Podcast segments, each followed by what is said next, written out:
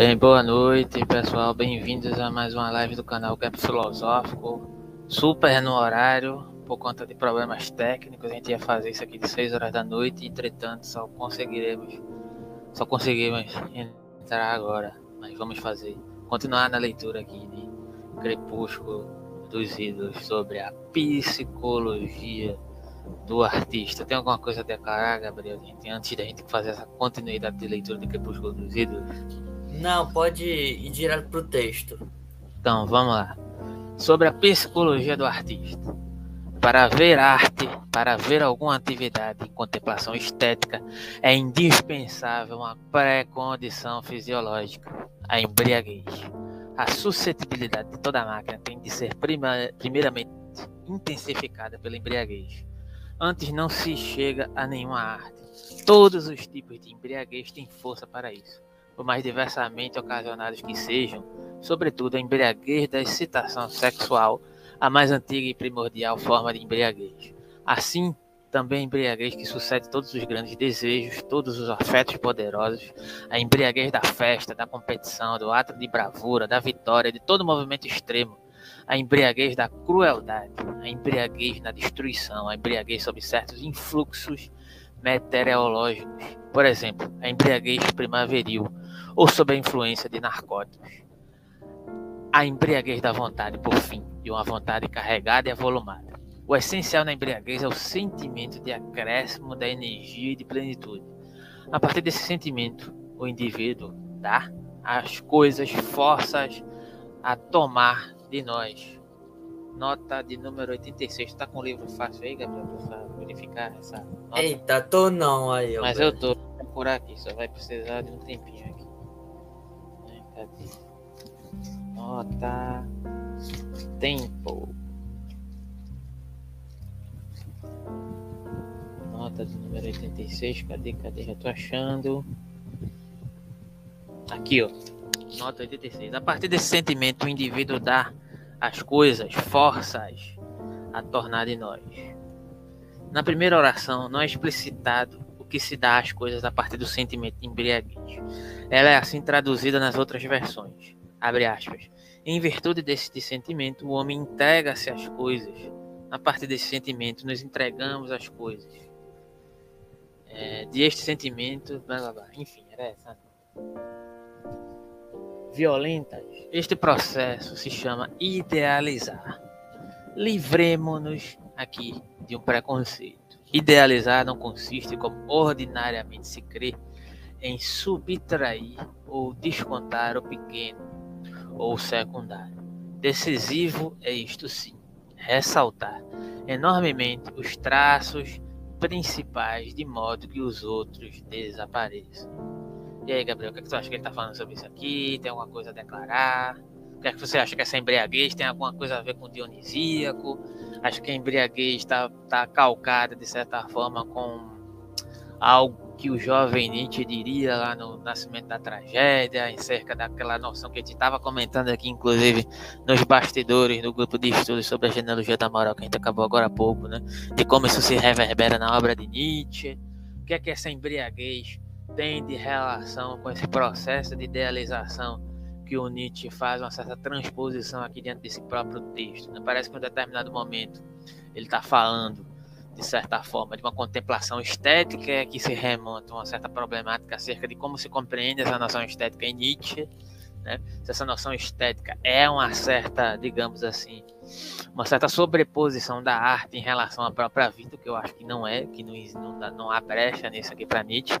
Essa estética, mesmo no jovem Nietzsche, ela se representa como uma estética proveniente do próprio movimento da vida, né, enquanto apolínea, enquanto Dionisia, que posteriormente vai ver um desdobramento dessa questão a partir da noção de vontade de potência, só que ao mesmo tempo ele faz um movimento de crítica ao entregar-se por conta da vontade, né, de uma certa vontade carregada e avolumada, o que me parece, de certa forma, um outro tipo de embriaguez, há uma dubiedade aqui, pelo que eu tenho impressão aqui nesse texto, né, uma embriaguez da crueldade, e um outro tipo de embriaguez. Me parece haver duas concepções de embriaguez aqui nesse texto, né, que se reverberam a partir de um elogio à vida, supostamente, pelo menos é como eu entendo, e um outro tipo de embriaguez que se embriaga pelo ideal, né, pelo significante, né, pela, pelo indivíduo, inclusive, né, que de certa forma, e aqui quando ele diz, né, é, é, livremos-nos aqui de um preconceito. Idealizar não consiste, como ordinariamente se crê,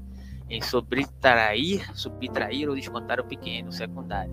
Decisivo é, isto sim, ressaltar enormemente os traços principais de, de, de certo modo que os outros traços desapareçam. E aqui, de certa forma, tem um diálogo né, com a questão dos diagnósticos absolutos, completos, totais, noções de totalidade acerca da realidade e as ramificações, as relações de forças que se estabelecem de forma, é, digamos assim, fragmentada. Né? O que, é que você acha sobre isso que eu falei, sobre a leitura do texto? É, é difícil porque eu acho que você captou muitas é, ideias que eu já nem sei se vai ser o suficiente para explicar. É, mas como eu disse, é, porque é, a gente pode levar em consideração vários aspectos, como por exemplo a questão do dionisíaco. A figura do Dionísio, para quem não sabe, na mitologia grega, ele é aquela figura como é, do deus é, como posso dizer, é, bêbado mesmo, ligado ao vinho, essas coisas.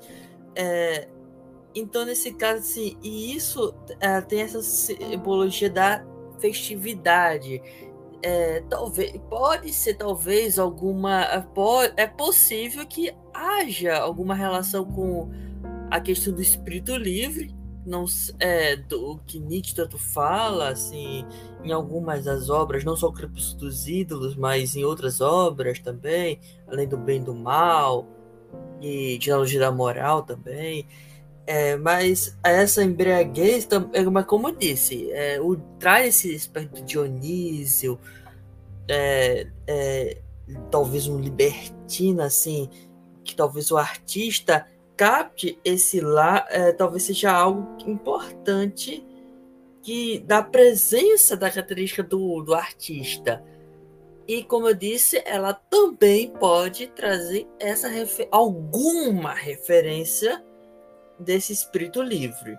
Não sei se eu estou aqui equivocado, mas, é, mas eu acho que do espírito livre pode ser alguma coisa que eu possa contribuir nesse aspecto aqui da embriaguez.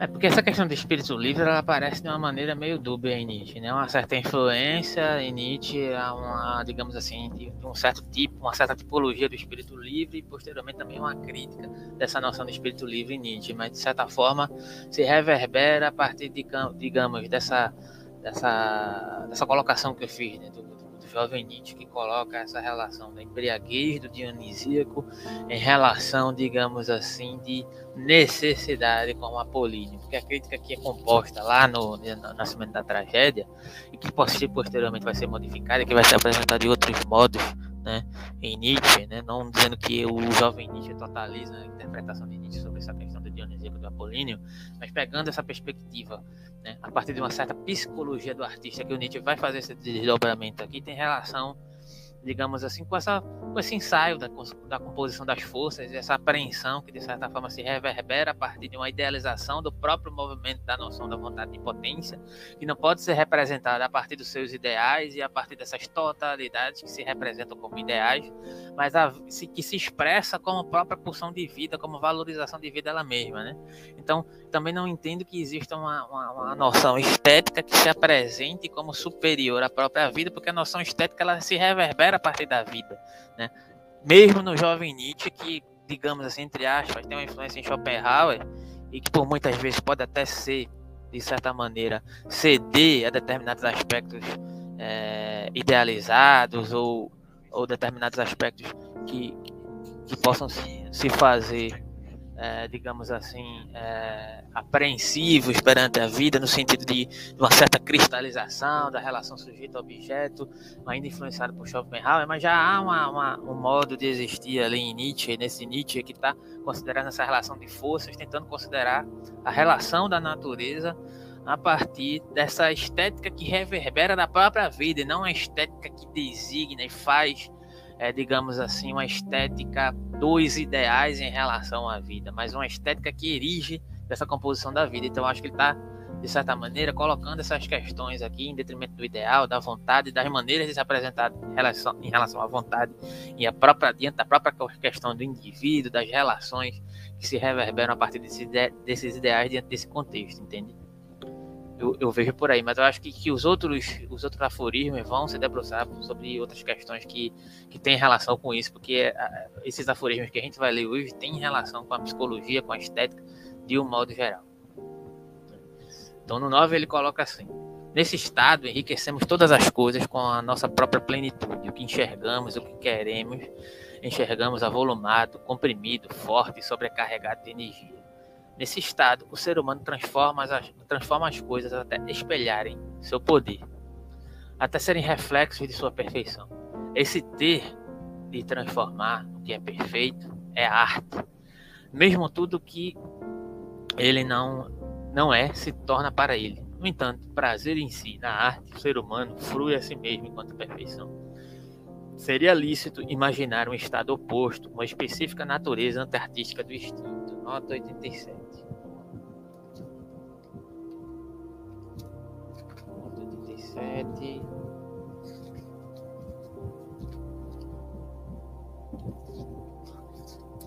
Só um instante. 87. Uma específica natureza antartística do instinto.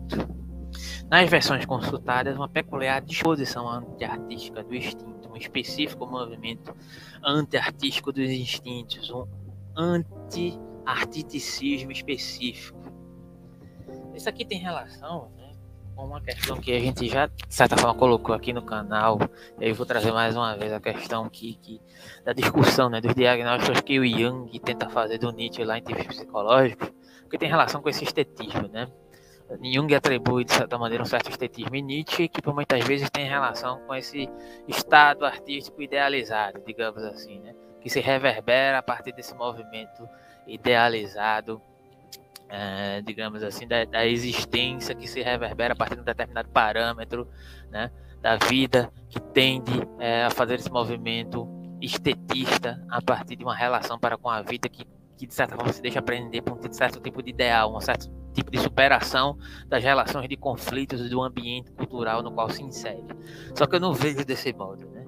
É, uma, uma das críticas que eu compus até tem vídeo aí no canal referente a esse aspecto é que, como eu já coloquei aqui, em Nietzsche, mesmo no jovem Nietzsche, lá do Nascimento da Tragédia, existe um diagnóstico que se faz como um primeiro ensaio né, dessa noção de forças né, que o Nietzsche tenta diagnosticar a partir dessa noção de vontade e potência, do Apolíneo Dionisíaco, que se complementam, esse excesso de racionalidade, que de certa forma vai ser apropriado por Sócrates, né, como figura de crítica no próprio Nietzsche, né, se compõem a partir de um tipo de estética, né, digamos assim, da racionalidade que tenta, de certa maneira, se sobrepor ao próprio modo né, existencial, se é que podemos falar assim, né, dessa composição de forças que se complementam em um primeiro momento, como esse apolíneo dionisíaco, né? que de certa forma tem a ver com esse tipo, esse tipo, esse tipo, esse aspecto da tragédia que o Nietzsche tenta resgatar, apesar de certa forma, como eu já disse anteriormente, aqui está de certa forma permeado por alguns aspectos influenciados em Schopenhauer ainda, mas já há um ensaio que de certa forma compreende que essa estética que de certa forma aparece em Nietzsche, ela não está relacionada com um tipo de primazia em relação a determinados ímpetos artísticos como mais valorosos para poder compreender a vida e abarcar a vida a partir de suas compreensões, mas por uma própria estética que erige da própria vida enquanto fruição, enquanto criação, né? enquanto uma estética que erige da própria ideia de antinatureza. Né? E eu acho que, eu entendo que essa, essa natureza antiartística né? do instinto, ela pode estar é, reverberada, né, digamos assim, como uma, uma, uma, um conflito, né, justamente, desse diagnóstico da arte né, como algo, digamos, de idealizado e a arte como fruição a partir da vida ela mesma. Né, uma composição que se reverbera a partir dessas relações, de como se estabelece, inclusive, a partir da própria relação é, de como Nietzsche entendia a arte como Nietzsche entendia a arte. Platão entendia que o, que o ímpeto artístico, né, a partir de um determinado parâmetro, ele se reverberava a partir de uma determinada é, imitação né, do ideal, ou da vida, ou dos aspectos ontológicos. Nietzsche, por sua vez, entendia que, de certa forma, o artista que se reverbera, que interpreta a arte a partir de um determinado fundamento artístico específico, ele, de certa forma, também está se pretendendo, pretendendo fazer uma certa é, é, imitação, só que uma imitação no sentido de se pretender enquanto um fundamento específico do que é arte, né? É, subjugar a vida a partir dessa essencialização, né? colocar a vida diante de um parâmetro artístico que apreende esse parâmetro artístico por uma determinada essência da arte e um determinado movimento, né? diante desse sentido. Só que é, o próprio Jung tenta fazer essa crítica nesse sentido, né, do que, que o Nietzsche entende arte por um tipo de arte específica que pode, de certa forma, valorar a vida, que pode salvar a vida. Só que eu entendo que não é necessariamente isso que a gente está colocando, né? mas é a própria pulsão de vida. Né? Isso é um termo freudiano, mas a pulsão de vida no qual eu me refiro, eu estou falando da questão da vida saudável aqui em Nietzsche, mas a vida enquanto vida saudável né, é que faz né, o impulso artístico erigir, seja lá qual for. Né? Então, é uma crítica que se, se permeia diante dessas questões. Eu acho que tem uma continuidade aqui, que eu acho que eu nem li. Né? E aí ele fala aqui, o modo de ser que empobrece, diluir-se, debilitar essas coisas, e de fato a história é pródiga em anti-artistas. Assim, em tais famintos da vida que necessariamente tem de tomar as coisas, consumi-las, fazê-las mais magras. Este é, por exemplo, o caso do genuíno cristão, de Pascal, por exemplo, um cristão que, ao mesmo tempo, é, fosse artista, não existe que ninguém seja pueril e mencione Rafael ou algum cristão homeopático do século XIX. Rafael dizia assim, Rafael fazia assim. Portanto, Rafael não era um cristão. Nota 8, Alguma coisa a dizer, Gabriel? Não, não tenho não. Deixa eu ler a nota 88. 88.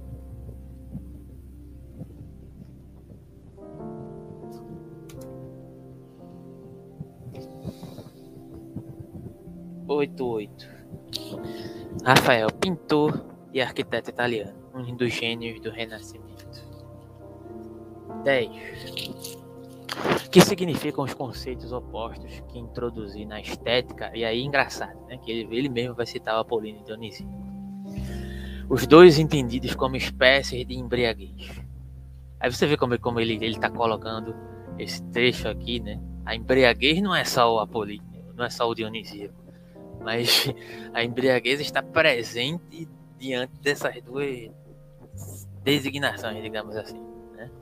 Os dois entendidos como espécie de embriaguez. A embriaguez apolínea mantém sobretudo o olhar excitado, de modo que ele adquire a força da visão. O pintor, o escultor, o, o poeta épico são visionários para excelência. Já no estado dionisíaco, todo o sistema afetivo é excitado, intensificado, de modo que ele descarrega de uma vez todos os seus meios de expressão e, ao mesmo tempo, põe para fora a força de representação, imitação, transfiguração, transformação, toda espécie de mímica e atuação. O essencial continua a ser força de representação, imitação, transfiguração, transformação, toda espécie mímica, acho que eu li de novo? O essencial continua a ser a facilidade de metamorfose, a incapacidade de não reagir de forma semelhante a determinados histéricos que também a qualquer sinal que adotam qualquer papel. Para o homem dionisíaco é impossível não entender alguma sugestão. Ele não ignora nenhum indício de afeto. Possui um instinto para a compreensão e adivinhação no grau mais elevado. Ele entra em toda a pele, em todo afeto, transforma-se continuamente a música, tal como a entendemos hoje, é igualmente uma excitação e descarga geral dos afetos, mas ainda assim, apenas o vestígio de um mundo de expressão afetiva, bem mais pleno, um resíduo do estrionismo dionisíaco. Para tornar possível a música com arte distinta, foi imobilizado um certo número de sentidos, sobretudo a sensibilidade muscular, ao menos relativamente, pois num determinado grau todo o ritmo ainda desalga nossos músculos de modo que o homem já não imita e representa com o corpo tudo o que sente. No entanto, esse é o estado dionisíaco normal, o estado original, toda forma, música é a especificação dele, lentamente alcançada às expensas das faculdades que lhe são mais afins. É, Apolino e Dionisíaco já é uma questão que você conhece mais, acho que você pode comentar. Fala alguma coisa sobre como tu entende o que tu colocaste anteriormente. Não, é, na verdade, é, em termos bem didáticos, eu vou fazer bem, vou falar de maneira didática, principalmente para quem, tá, o pessoal que tem dificuldade com esse assunto ou está querendo começar a conhecer.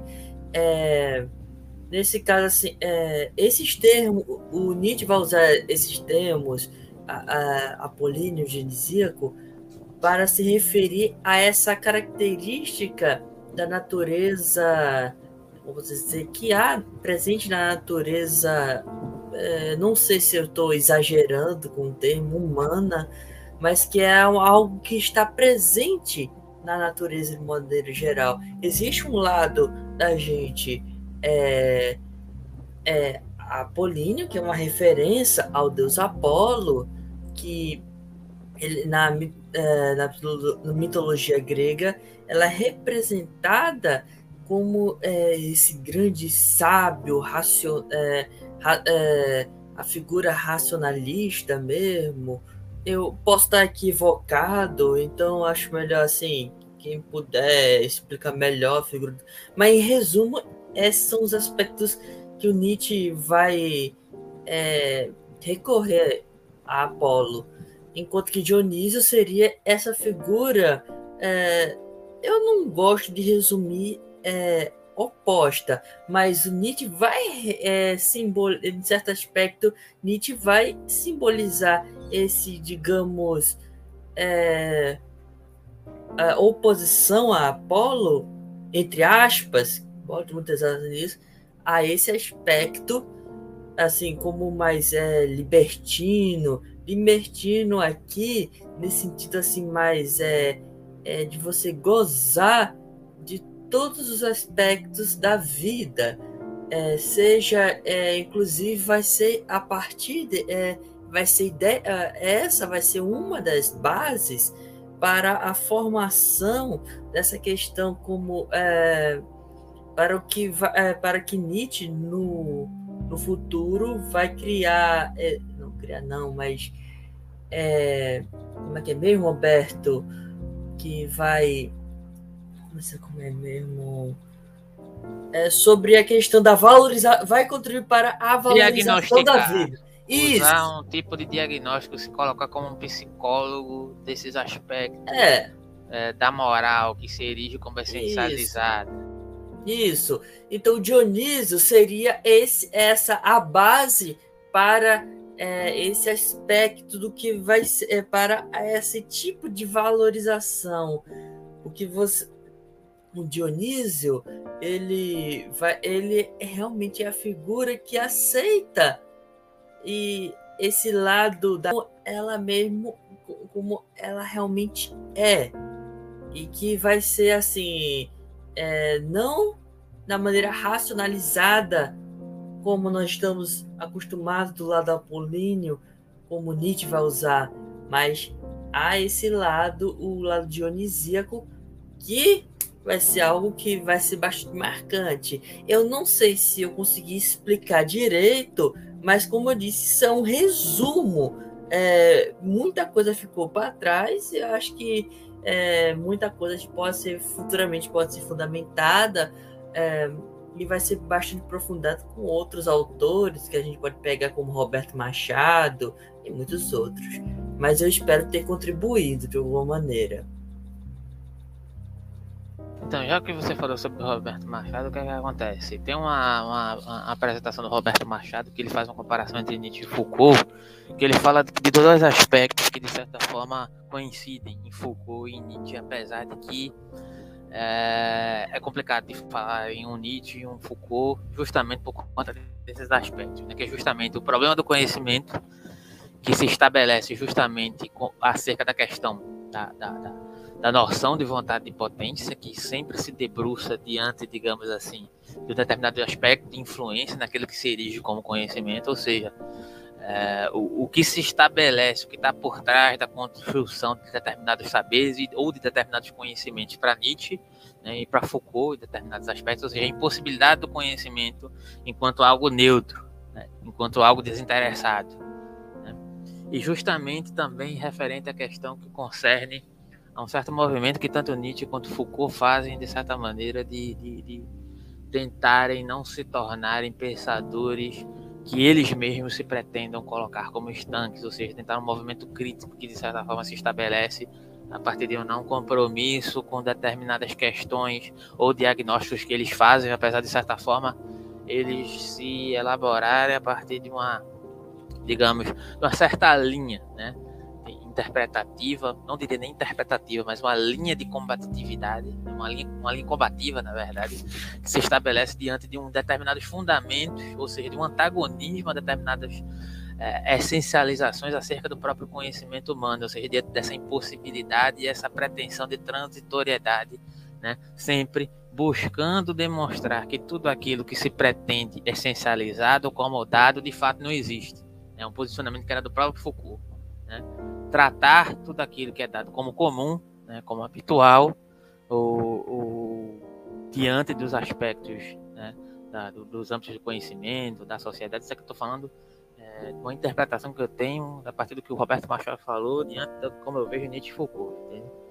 diante dessa questão de como é, há essa, essa necessidade né, de fazer uma crítica dos movimentos daquilo que se pretende essencializado né, e demonstrar que é tudo que aquilo que se pretende essencializado de fato não existe.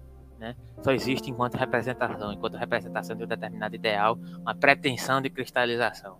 E aqui, de certa forma, o que Nietzsche faz diante dessa questão do Apolíneo Dionisíaco é uma certa ideia né, que surge lá no jovem Nietzsche, enquanto uma composição de natureza, né, que, na, no meu entendimento, não se pretende essencializar, mas tenta, de certa forma, mostrar como o Apolíneo predominou em uma determinada época, como houve uma apropriação, inclusive dentro da cultura grega, dessa questão do Apolíneo, né, é, que se reverberou a partir de Sócrates, né, tomou uma, uma determinada substancialidade a partir de Sócrates, não que tenha surgido com ele, mas Sócrates intensificou essa questão, né, de, de, priorizar esses aspectos apolíneos. Mas quando ele fala que há uma embriaguez compartilhada entre apolíneo e dionisíaco, né, ele está falando, de certa forma, não de uma oposição, mas de uma certa noção de complementariedade de certas forças que se expressam a partir do próprio movimento na vida.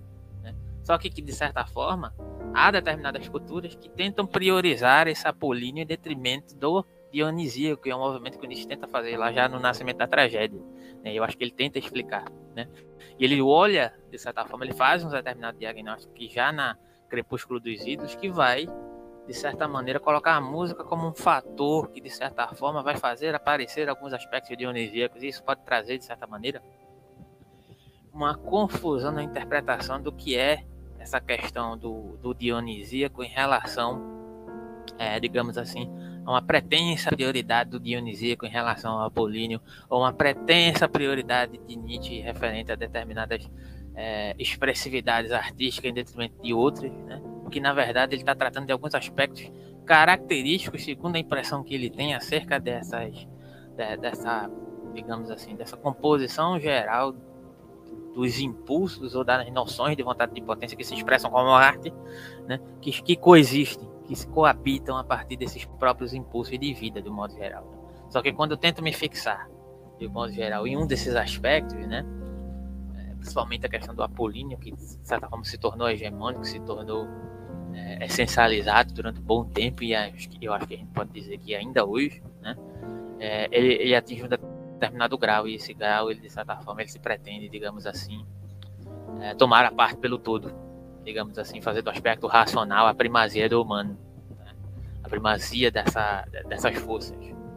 Eu acho que é esse o movimento de crítica que ele tenta demonstrar. Né? E por muitas vezes é o Dionisíaco que demonstra essa, contradi essa contradição né? Dessas, desse diagnóstico, e é por muitas vezes o próprio Dionisíaco que sustenta o Apolíneo, que sustenta a embriaguez do Apolíneo. De certa forma, pelo menos eu interpreto nesse sentido. Então vamos ler o 11. E, Robert, desculpa, então, é, mas no meu caso, assim, a minha interpretação estava certa, errada, mas como eu disse, eu tentei resumir de maneira bem simplista o, a concepção de, é, Dioni, de Dionisíaca e Apolínea. Então vamos ler o 11. Eu acho que não, eu acho que tá ok. Eu acho que a ideia é essa mesmo. O ator, o ator, o mímico, dançarino, o músico, o poeta lírico são basicamente aparentados em seus instintos essencialmente em um, mas aos poucos se especializaram e separaram um do outro, até chegar à oposição mútua. O poeta lírico ficou unido ao músico por mais tempo, o ator com o dançarino. O arquiteto não representa nenhum estado dionisíaco nem um apolíneo. Aí é o grande ato da vontade, a vontade que move montanhas. Acho que ele está falando da. Cadê? 8, 9. Nota 8, 9. A vontade que move montanhas. Paródia de São Paulo. Epístola a Coríntios. Curiosamente, né? São Paulo, você mencionou. Não, foi São Paulo que você mencionou? Foi Paulo, não foi? Foi Paulo, foi sim. O apóstolo está falando? Foi você que Naquela reunião? Sim, foi. foi o apóstolo de São Paulo mesmo. E aí, né? Enfim. Aí, a embriaguez da grande vontade que exige tornar-se arte. Os indivíduos mais poderosos sempre inspiraram os arquitetos. O arquiteto sempre esteve sobre a sugestão do poder. Na construção devem se tornar visíveis o orgulho, o triunfo sobre a gravidade, a vontade de poder.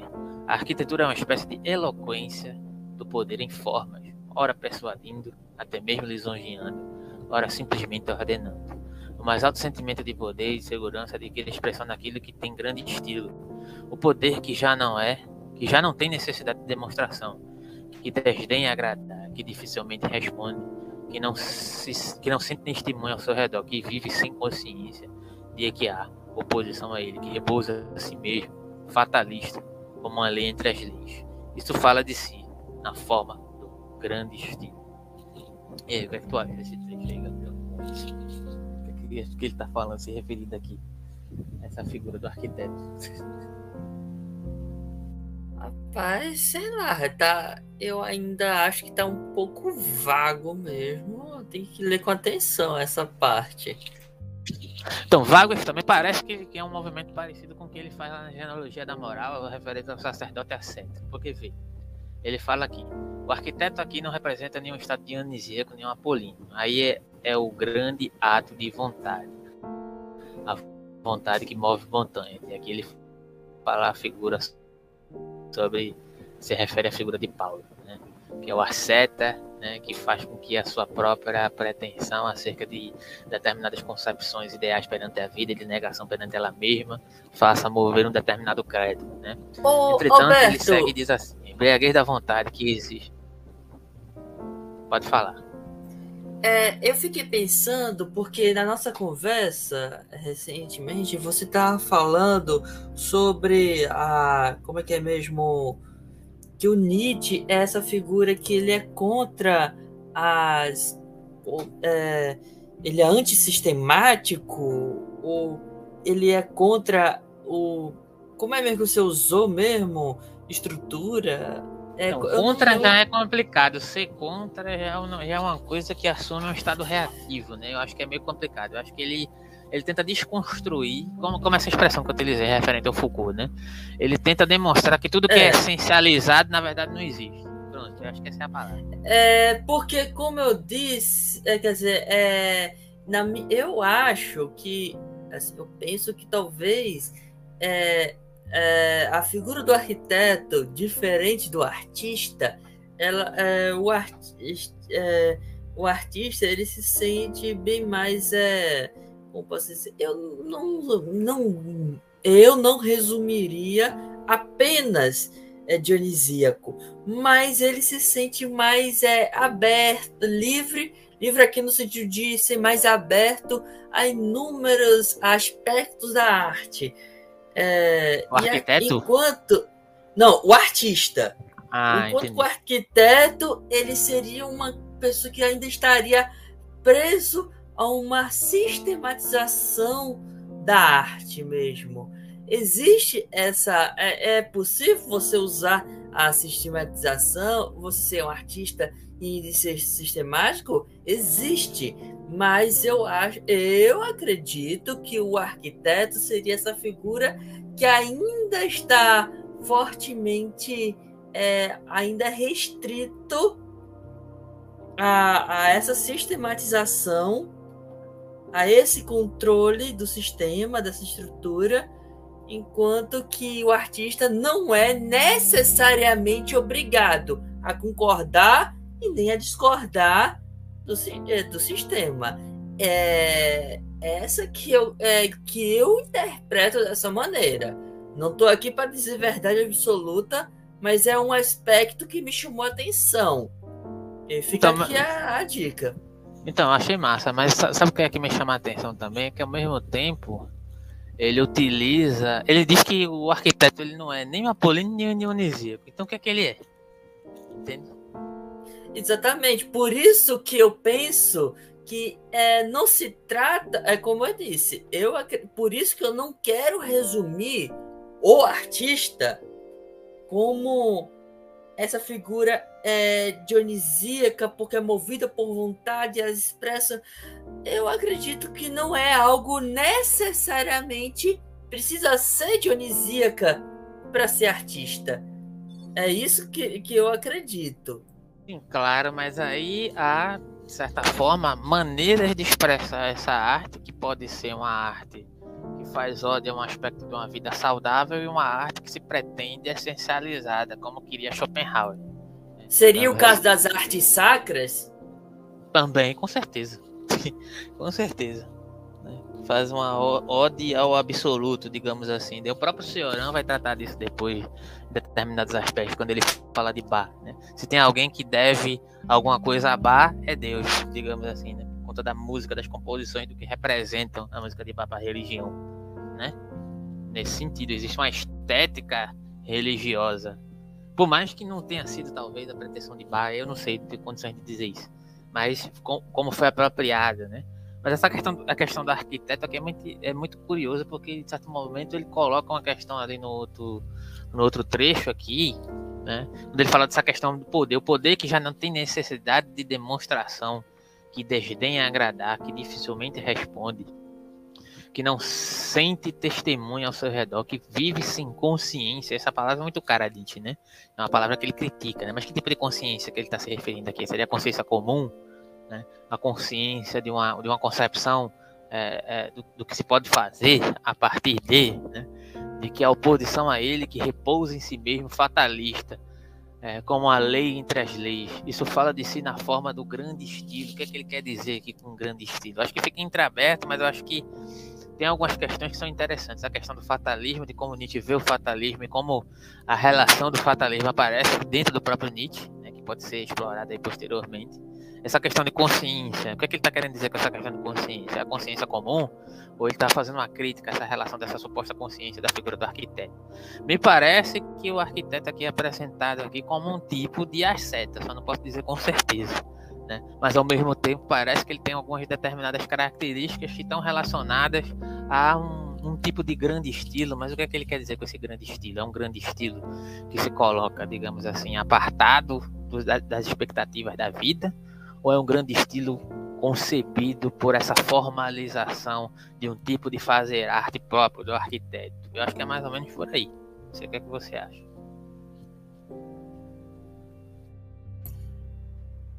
É, pode até ser considerado nesse aspecto também, então.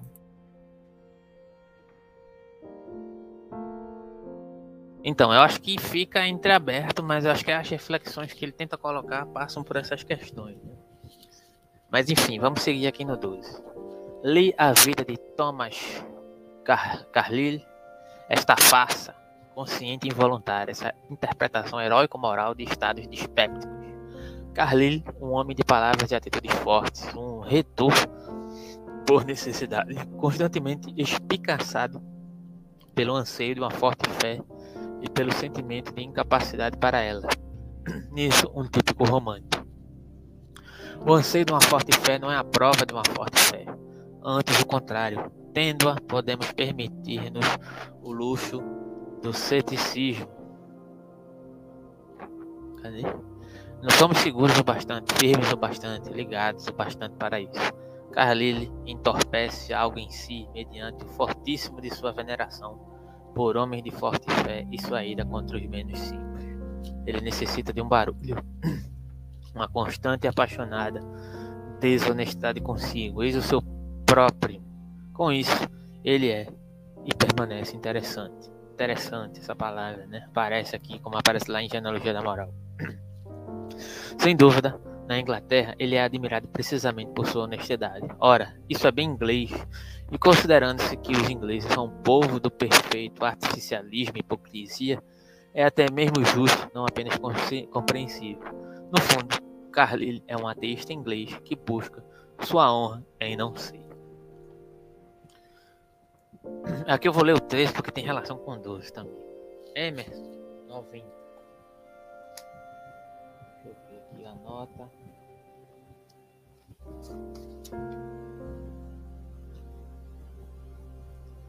Filósofo, ensaísta e poeta americano, 1803 até 92. Muito mais esclarecido, errante, múltiplo, refinado do que Carlyle, sobretudo mais feliz, alguém que instintivamente se nutre apenas de ambrosia, que deixa de lado o que é indigesto nas coisas.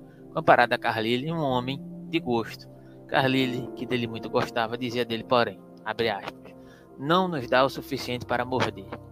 O que pode ser dito com justiça, mas não em detrimento de Emerson, Emerson tem a boa e espirituosa jovialidade que desencoraja toda a seriedade ele simplesmente não sabe quão velho já é e quão jovem ainda será. Ele poderia dizer de si mesmo, citando Lope de Vega, ou nota 91. E eu me sucedo a mim mesmo. Seu espírito sempre acha, acha motivos para estar satisfeito e até mesmo agradecido, e às vezes vossa jovial transcendência daquele bom sujeito que voltou de um encontro amoroso, como de uma coisa bem feita disse agradecido. Embora faltem as forças, é de eu ver.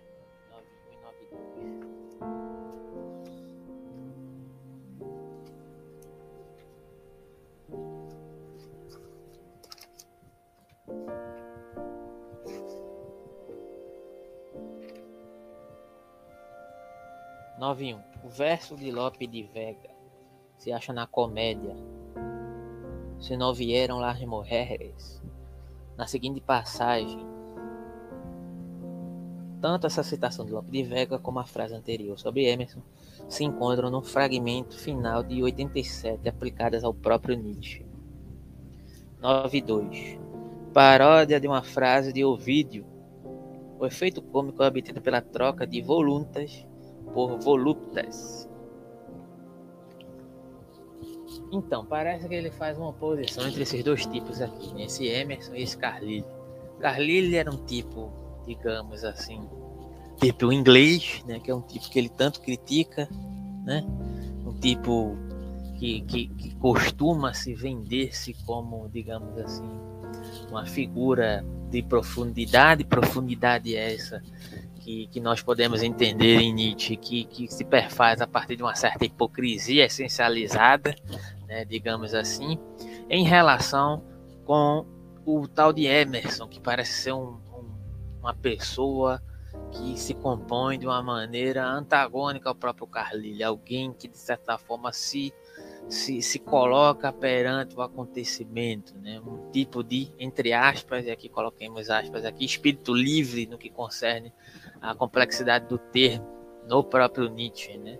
Como isso aparece em Nietzsche, como essa relação, é, de certa maneira, esses elogios e algumas críticas que Nietzsche tece a esse tipo de espírito livre que está circunscrito em uma determinada tradição, mas ao mesmo tempo Nietzsche utiliza-se disso como influência para fazer elogios a determinadas figuras. Né? E parece que ele faz uma oposição né, a essa figura do Carlyle e do Emerson, e o Carlyle se apresentando como alguém que de certa forma pretende-se né, colocar em primazia esse suposto ímpeto apolíneo em primazia de um determinado ímpeto dionisíaco, já o Emerson, né, de certa forma, parece estar composto por essa imersão nos aspectos da, da vida é, mais pulsante, na vida mais elogiosa né, ao acontecimento, ao inesperado, ao inabarcável, né, e etc. Né? Parece que ele, de certa forma, ele tenta fazer uma demonstração nesse sentido. Não sei o que, é que você acha, Gabriel.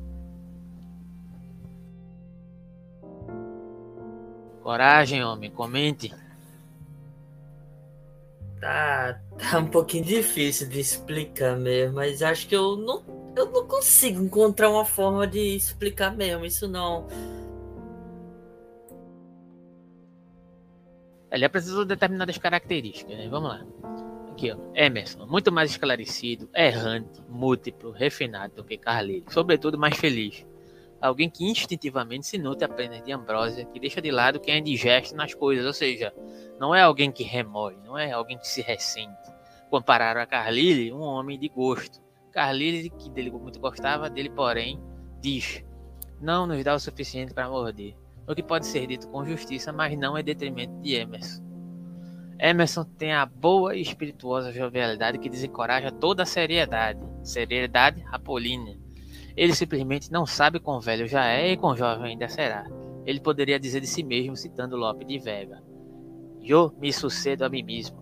Seu espírito, que sempre acha motivos para estar satisfeito e até mesmo agradecido, e às vezes roça a jovial transcendência daquele bom sujeito que voltou de um encontro amoroso como de uma coisa bem feita. Ou seja, me parece né, que ele faz um elogio a essa figura desse Emerson em relação ao Carlyle, que era um contemporâneo. Né? Carlyle, por sua vez, né, é, ele tece algumas críticas. Né?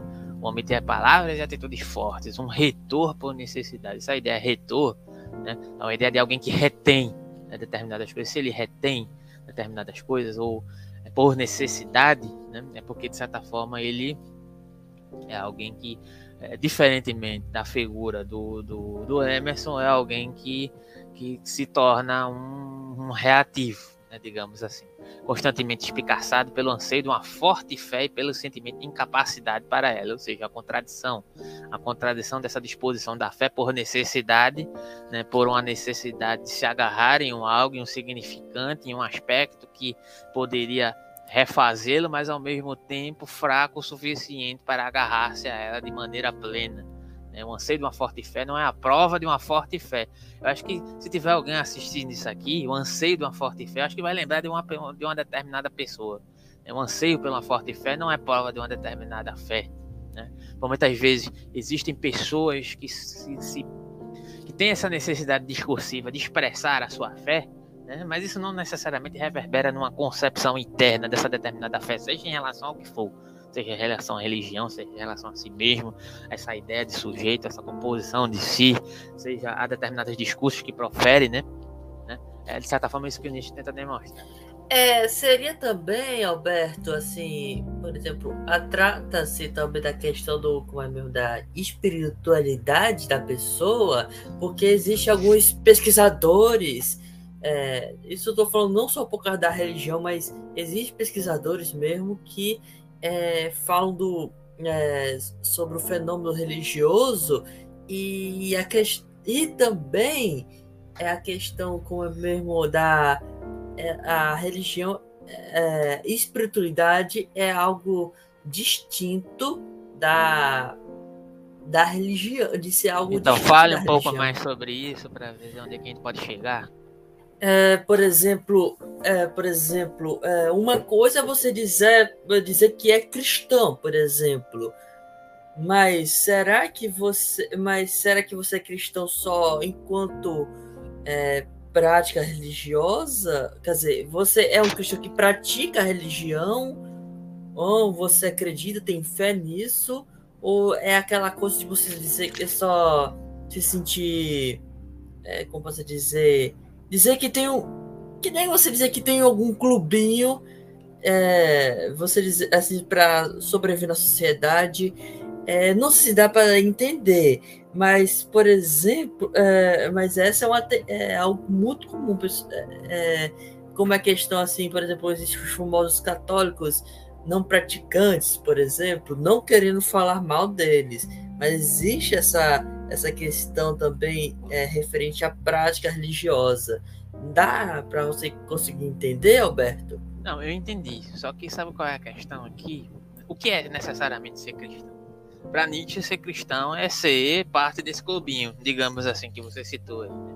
Agora, diante de uma ótica de um cristão que vê uma certa autenticidade é, no cristianismo né, e que, de certa forma, assume isso como um determinado parâmetro que pode se verificar como autêntico, a partir de uma determinada prática que diverge a prática religiosa da prática espiritual. Né? A prática religiosa é simplesmente você fazer parte desse clubinho no sentido do que você falou.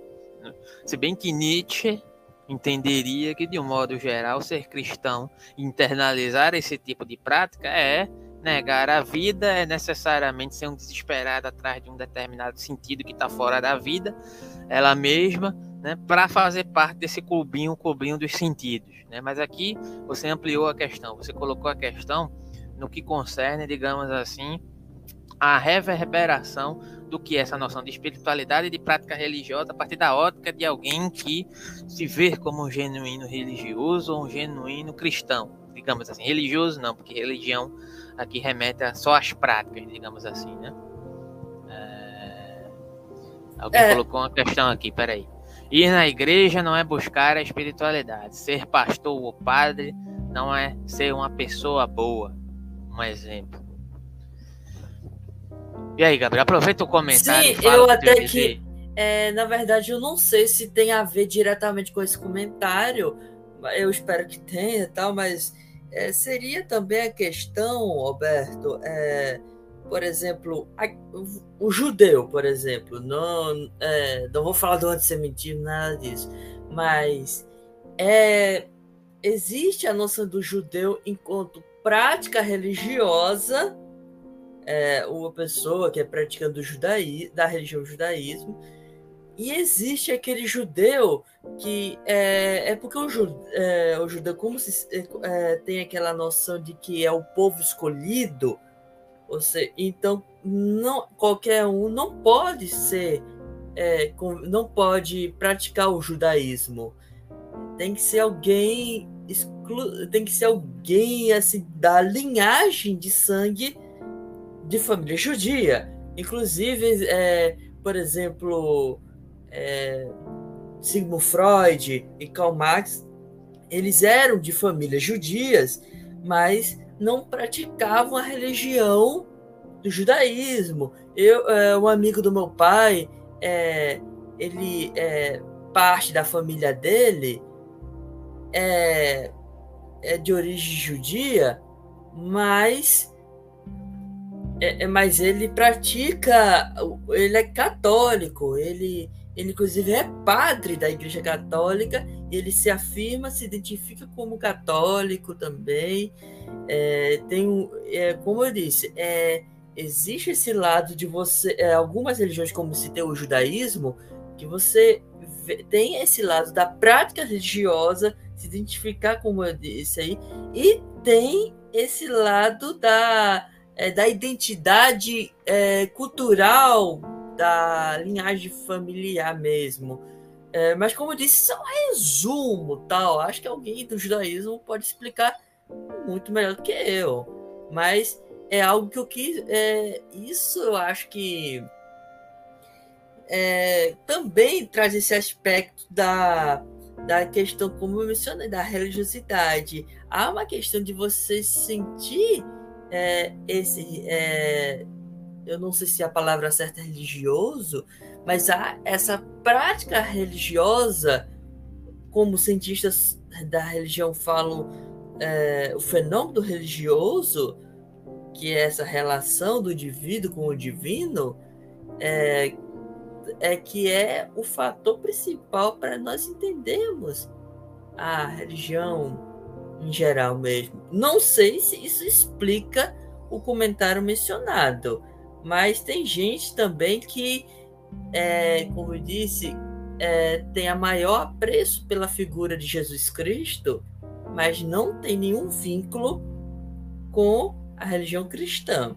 É isso que eu queria chegar. Não sei se dá para entender. Então, eu entendi o que você quis colocar, só que uh, vamos ver, vamos tentar colocar essa, toda essa questão aqui diante da ótica do que Nietzsche entende, né? Porque isso aqui é meu papel. Mas trazer isso para diante das, das, perspectivas nietzschianas, né? afinal a live é sobre isso. É, por exemplo, você falou da prática religiosa em relação, digamos assim, a uma identificação espiritual.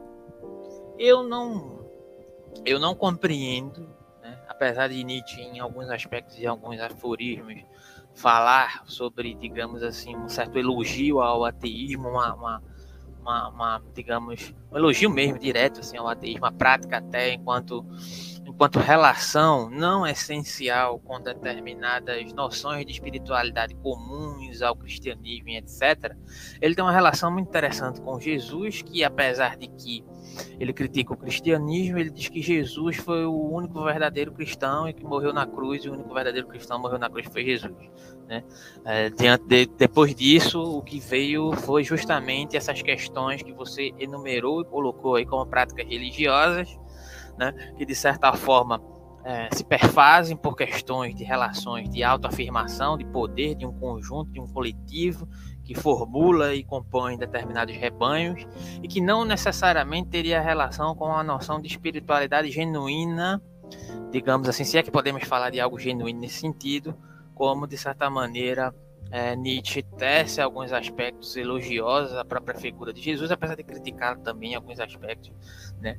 Mas, entretanto, é, Jesus, diante de um determinado aspecto de elogio que, que Nietzsche faz, foi alguém que não tentou negar a vida em determinados aspectos, né? Ele afirmou o sofrimento, inclusive, se dispôs a tal, apesar disso também se reverberar a partir de um determinado, é, de um determinado aspecto, de uma determinada característica em alguns aspectos ascéticos na própria figura do Jesus, mas em, refer em referência à própria prática religiosa de Jesus referente ao cristianismo, né? É, Jesus está, Jesus não seria a, a, a, uma figura que teria relação com quem veio a posteriori, a posteriori dele, ou o cristianismo, porque aquilo que foi feito em seu nome enquanto prática religiosa, é, inclusive através de uma transfiguração da representação da sua figura em determinados aspectos, deixando claro. Né? Ele também tem suas críticas a essa perspectiva, inclusive o anticristo. Né? Ele faz esse movimento né? elogioso e, por vezes, de certa maneira, ele critica alguns aspectos na composição da figura de Jesus. Entretanto, essa figura ela, ela é superior para Nietzsche, se é que podemos falar nesses termos, ao que veio posterior a ele, na prática religiosa, que essencializou, de certa forma, essa relação com a espiritualidade, de certa maneira, que, de certa forma, agenciou essa relação com os significantes, com as relações ideais que se permearam a partir da constituição religiosa, enquanto relações de poderes, de um modo geral, que se pretenderam ser intermediadores com a própria figura do Deus, e aí com isso a gente vai remontar, inclusive, a discussão né, do modo pelo qual Nietzsche vê os próprios judeus em determinados momentos, como houve essa transição de um modo pujante referente à vida na própria história do judaísmo para uma transição né, demasiadamente religiosa que se deixou apreender por uma determinada desvalorização da vida. O próprio movimento ju judaico, né, para Nietzsche, tem seus momentos e se apresenta de outros determinados modos de acordo com a sua condição de, de visão, de diagnóstico fisiopsicológico ou psicológico que Nietzsche faz perante determinados momentos históricos da própria história do judaísmo, né? E como de certa forma houve uma mudança, isso vai reverberar posteriormente no, no sacerdote ascético, né? E que vai é, de desenvolver toda a história do cristianismo como um tipo de representação dessas práticas religiosas que se pretendem, de certa forma, acessar essa figura do significante maior, que se coloca como parâmetro moral definidor a partir das pretensões das próprias relações humanas, demasiadamente humanas, né? a partir, digamos, é, de uma relação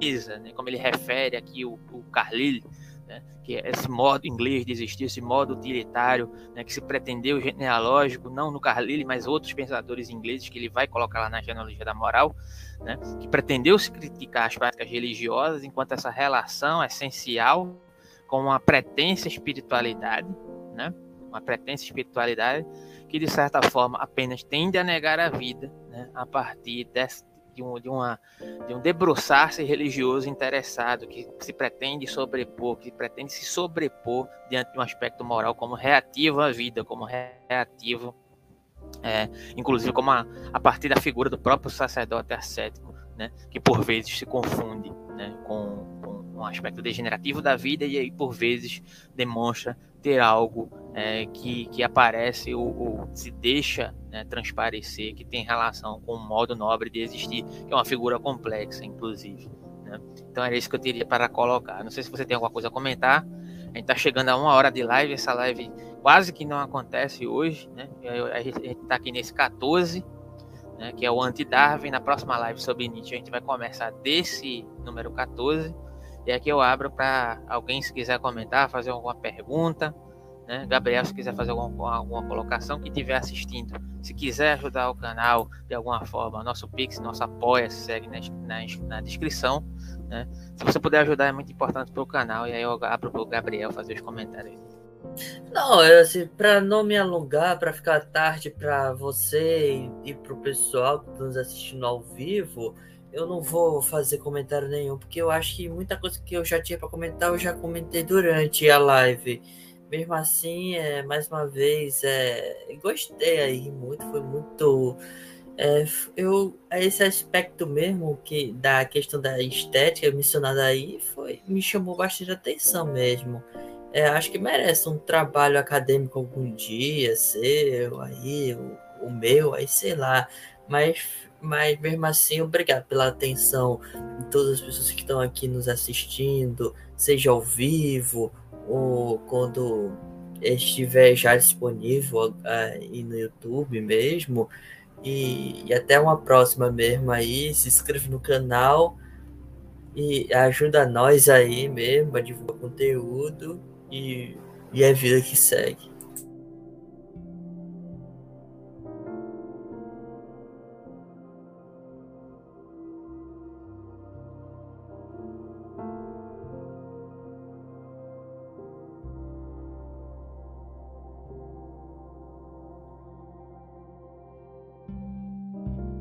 Seu microfone está desligado, Alberto. Então, e aí por vezes estamos é, desenvolvendo também o nosso grupo de estudos aí da genealogia da moral por um acesso de um valor democrático. Se tiver interesse em participar, entre em contato nas mensagens ou no nosso Telegram aí na descrição. Né? E por vezes nós temos aí nos sábados né, uma dobradinha de nicho, né? Genealogia da Moral e Crepúsculo dos Ídolos. A genealogia da moral é para quem participa do grupo de estudo dirigidos. E é, dos Ilhos é aberto aqui, né? como a gente fez a proposta, vai fazer até o final da leitura comentada. E é isso, até o próximo vídeo do canal. Se puder se inscrever, compartilhar, deixa teu comentário, tua crítica, tuas críticas, tuas dúvidas. E é, é isso. Obrigado e até a próxima. Obrigado.